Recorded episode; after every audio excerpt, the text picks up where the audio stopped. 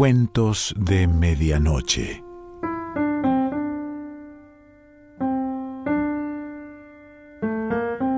El cuento de hoy se titula El fuego fatuo y pertenece a Arturo Uslar Pietri.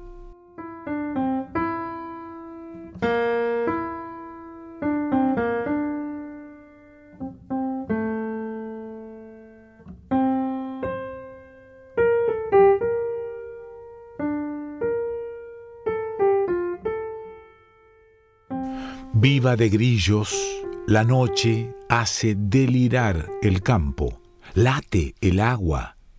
Dos o tres estrellas parpadean. Los ladridos huyen de los perros.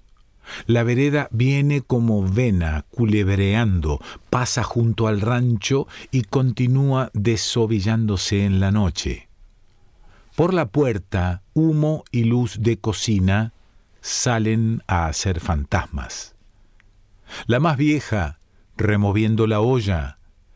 Bigotudo, melenudo, barbudo, ojos de zorro jabudo. La menos vieja, encogida sobre una tapia. ¿Y qué cosas llevaba? Un espadón de hierro, ancho como una teja, espuelas de cresta de gallo y una capa grande y encendida que le tapaba las ancas del potro como pájaro cardenal. ¿Y un puñal? Sí, un puñal como un cacho de un diablo. ¿Y un trabuco? Sí, un trabuco que echaba truenos, grande y bocón, como negro que se ríe. Ave María, guárdanos del tirano Aguirre. Ave María, guárdanos del tirano Aguirre. Cuando la gritería del saqueo se iba extinguiendo, la señora gobernadora, desde el cuarto oscuro, asomó la cabeza por el postigo que daba al patio y llamó con la voz y los ojos a su hombre. Señor marido, señor marido, ¿qué pasa que nada se oye? ¿Han muerto los asaltantes? No le respondió la voz del gobernador, pero sí la sangre que con mil dedos se arrastraba sobre el embaldosado para ir a anunciarle la desgracia. Siguiendo la sangre, llegó hasta el cuerpo. La panza había crecido y la cabeza estaba negra del fogonazo de la pólvora, las piernas abiertas y las manos como de sapo que va a saltar. Más allá, siguiendo el hilo de las miradas, unas botas sucias y fuertes, unas delgadas pantorrillas, una espada fina y larga, perdido el puño entre una capa revuelta y más arriba, sin sombrero, una cabeza descarnada donde sonreían los ojos, los dientes y las puntas del bigote. Si no está su marido estoy yo, don Lope de Aguirre, hijo de mis hazañas. Sin querer oír, la mujer se desató a gritar Han muerto a mi marido. Socorro. Lo han muerto los asaltantes. Socorro. Don Lope se aproximó al postigo. Yo soy los asaltantes. Mi marido. Socorro. Don Lope abrió la puerta y la hizo salir al patio. ¿Dónde está su marido? Socorro. ¿Quién es su hombre? La mujer gorda y estremecida vio el cadáver y lo señaló con la mano temblorosa. Es él, es él. Don Lope pensó a grandes gritos. Mujer de gobernador de España parirá gobernadores de España que seguirán haciendo mal gobierno en la colonia. Sobre esto he de escribir al rey, pero por ahora y como si fuese a desatarle el traje, sacó la daga y le abrió el vientre en ocho direcciones. Se despeñaron las tripas y cayeron antes que el cuerpo sobre los tentáculos de la otra sangre ya fría. Humo espeso de cocina, de brujería, hace y destruye columnas monstruosas La más vieja y arrugada, que por cada arruga tiene una boca que habla, matando gente seguía su camino a resbalones sobre las cabezas de los muertos. La menos vieja, con una voz que apenas hace eco, a resbalones también bajó los ríos en un barco pintado de sangre. Lo de los ríos fue antes, también lo de las islas. Ahora la historia pasa en tierra. En tierra. ¿Con quiénes andaba? Traía gentes de todas partes que lo seguían con miedo porque los puñales se le desviaban del cuerpo y los tiros se paraban en el aire para no tocarlo. Ahora la historia pasa en tierra. ¿Qué pasa? ¿Has visto pasar los entierros? Pasa él. ¿Has sentido llegar la peste? Pasa él. ¿Has adivinado de noche la hora en que mueren los señalados? Pasa él. La sierra no tenía fin, se pasaba una cumbre y de atrás se alzaba otra, y de atrás otra y otra y otra como olas. Adelante, don Lope, solo, a caballo. Más luego sus capitanes, a caballo más luego la tropa de a pie sonando hierros, más luego una vieja a cuatro patas y la Torralba y la hija de don Lope rezando en una mula. La muchedumbre lo veía a la cabeza, lejos, entrando en el cielo frío sobre zancos de sombra. En llegando a la primera cumbre, cayó la bestia, pero el tirano le hundió las espuelas hasta que salió sangre azul de riñón y el animal se incorporó y subió siguiendo como gusano. A media cuesta de la otra subida, entre las piernas se le deshizo la cabalgadura y él vino a quedar de pie sobre el pellejo, tendido como una alfombra. Don López se volvió al primero que lo seguía. Dame el caballo y trepa tú al del otro. Como fila de naipes que caen fueron pasándose los animales hasta llegar al último que hubo de seguir a pie. Empinado sobre la fila de hombres, unida y rellena de tiniebla, era ya testa de serpiente inmensa que se deshacía por anillos. A la otra media cuesta se tornó a deshacer la bestia de don Lope. Cambió de nuevo, a la otra media cuesta nueva caída y nuevo cambio. En la novena cumbre, el tirano iba ya sobre el lomo del primer capitán, sombra pavorosa a contraluz, llena de brazos jadeando con dos bocas te peso mucho, hijo.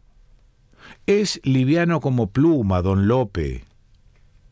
Cayó el primer capitán y vino a tomar la carga el segundo. Andando trecho tornó a preguntar, ¿peso mucho? Le respondió el golpe en tierra. Se sucedían los empinados montes y la tropa zaguera iba reduciéndose. Cuando la tarde se dormía inventando más cerros, don Lope dominaba una cima a horcajadas sobre la vieja, ya cruz de trapo desmadejada sobre títeres sin sangre. Catorce pueblos habían atravesado sin encontrar un alma. El camino se hacía calle, pasaba por entre los ranchos vacíos, junto a una capilla silenciosa y tornaba a ser camino sobre el campo raso. La población los había abandonado en masa. Al comienzo, en llegando al pueblo, don Lope hacía sonar el tambor con la esperanza de que regresaran los habitantes. Sonaba la piel tendida a golpes secos, como ritmo de arteria, pero nadie venía. Entre tanto, la tropa, escasa, se echaba al suelo con hambre, se despiojaban los unos a los otros y maldecían. Me estoy quedando solo. En las vueltas de las montañas se rezagaban los destacamentos y se deshacían entre los árboles. Don Lope volvía la cabeza y veía mermar la fila de hombres. Me estoy quedando solo. Destacaba espías para sorprender la fuga de los poblados aparecían como pordioseros en medio de la muchedumbre que empezaba a marchar. En la pisada, en el movimiento de los brazos, en el modo de mirar, los conocían. Gente del tirano. Negaba el hombre, lo cercaban los fugitivos y terminaba por declarar y apresurar la fuga. Cuando llegaba don Lope, encontraba la soledad el destacado, a su vez, se había ido con los otros. Recio, toquen el tambor. La tía el ritmo lento haciendo eco de las casas solas. Aleteaba en el aire el compás fatigoso, me estoy quedando solo. Era ya tiempo de danza para atraer las legiones del miedo. Se santiguaba la niña y escupía la torralba. Resonaba el parche como panza de muerto. Me estoy quedando solo. Y pasando de pueblo en pueblo, ¿a dónde vino a dar? La vieja, encendida por el fogón, retardó la respuesta. Pasando de pueblo en pueblo, vino a dar en el señalado para la última hora. ¿Lo sabía él? No pero lo sentían los otros. Se lo sintieron en los ojos, donde se prendió una luz de aviso. ¿Luz de aviso como estrella? No, luz de aviso como fuego de cementerio. En redondo, por detrás de todas las colinas ya asomaban las picas.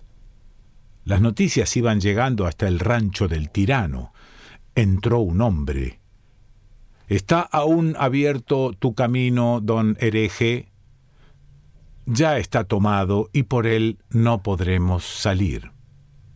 Se veían avanzar los piqueros, cerrados y resueltos. El cerco se estrechaba y algunas explosiones de trabuco venían a rotar a los caballos.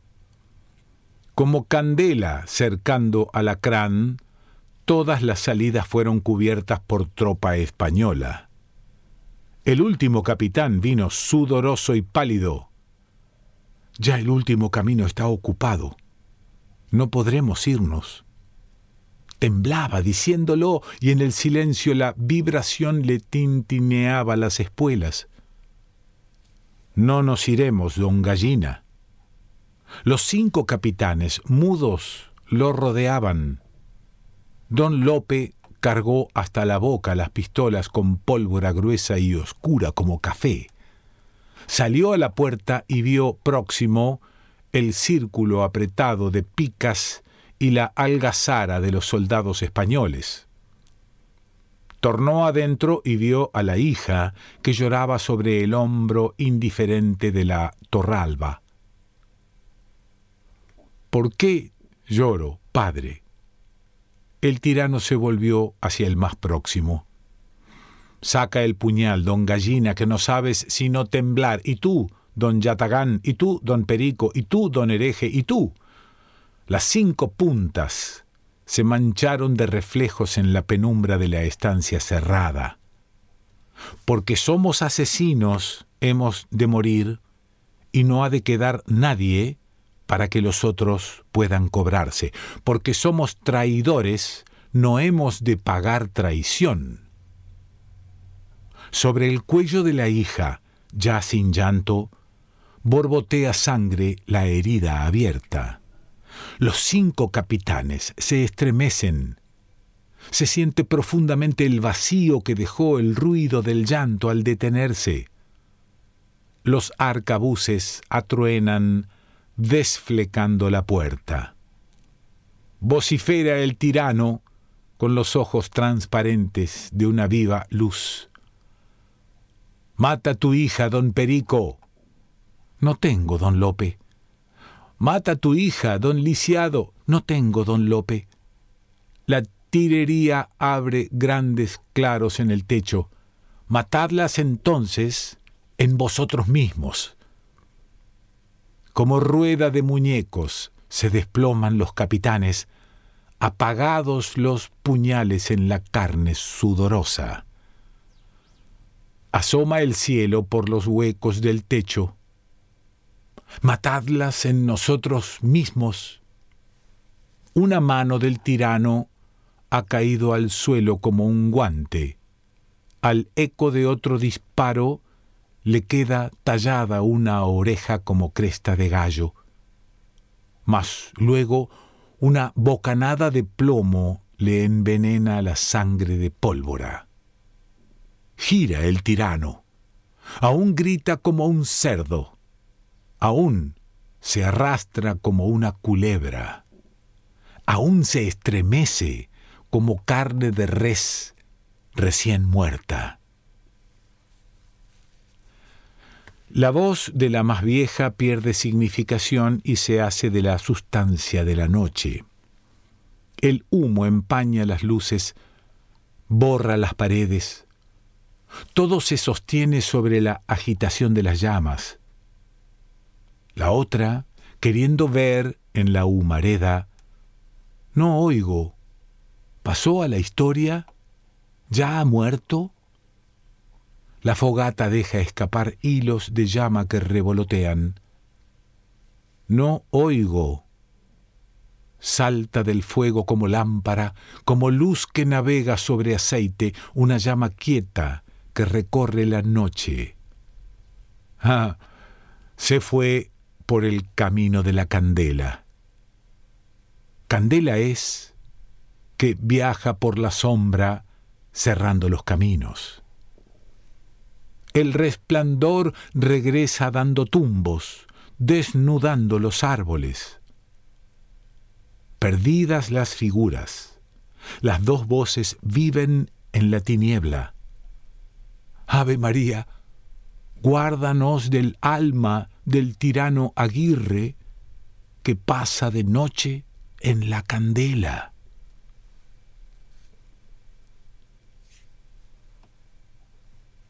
Arturo Uslar Pietri.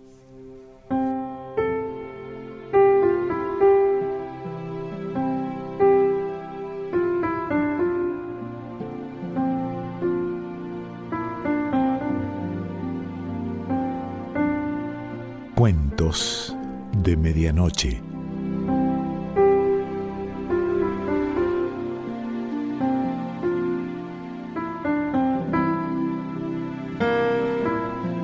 Selección Pancho Mondino. Idea y lectura Quique Pessoa.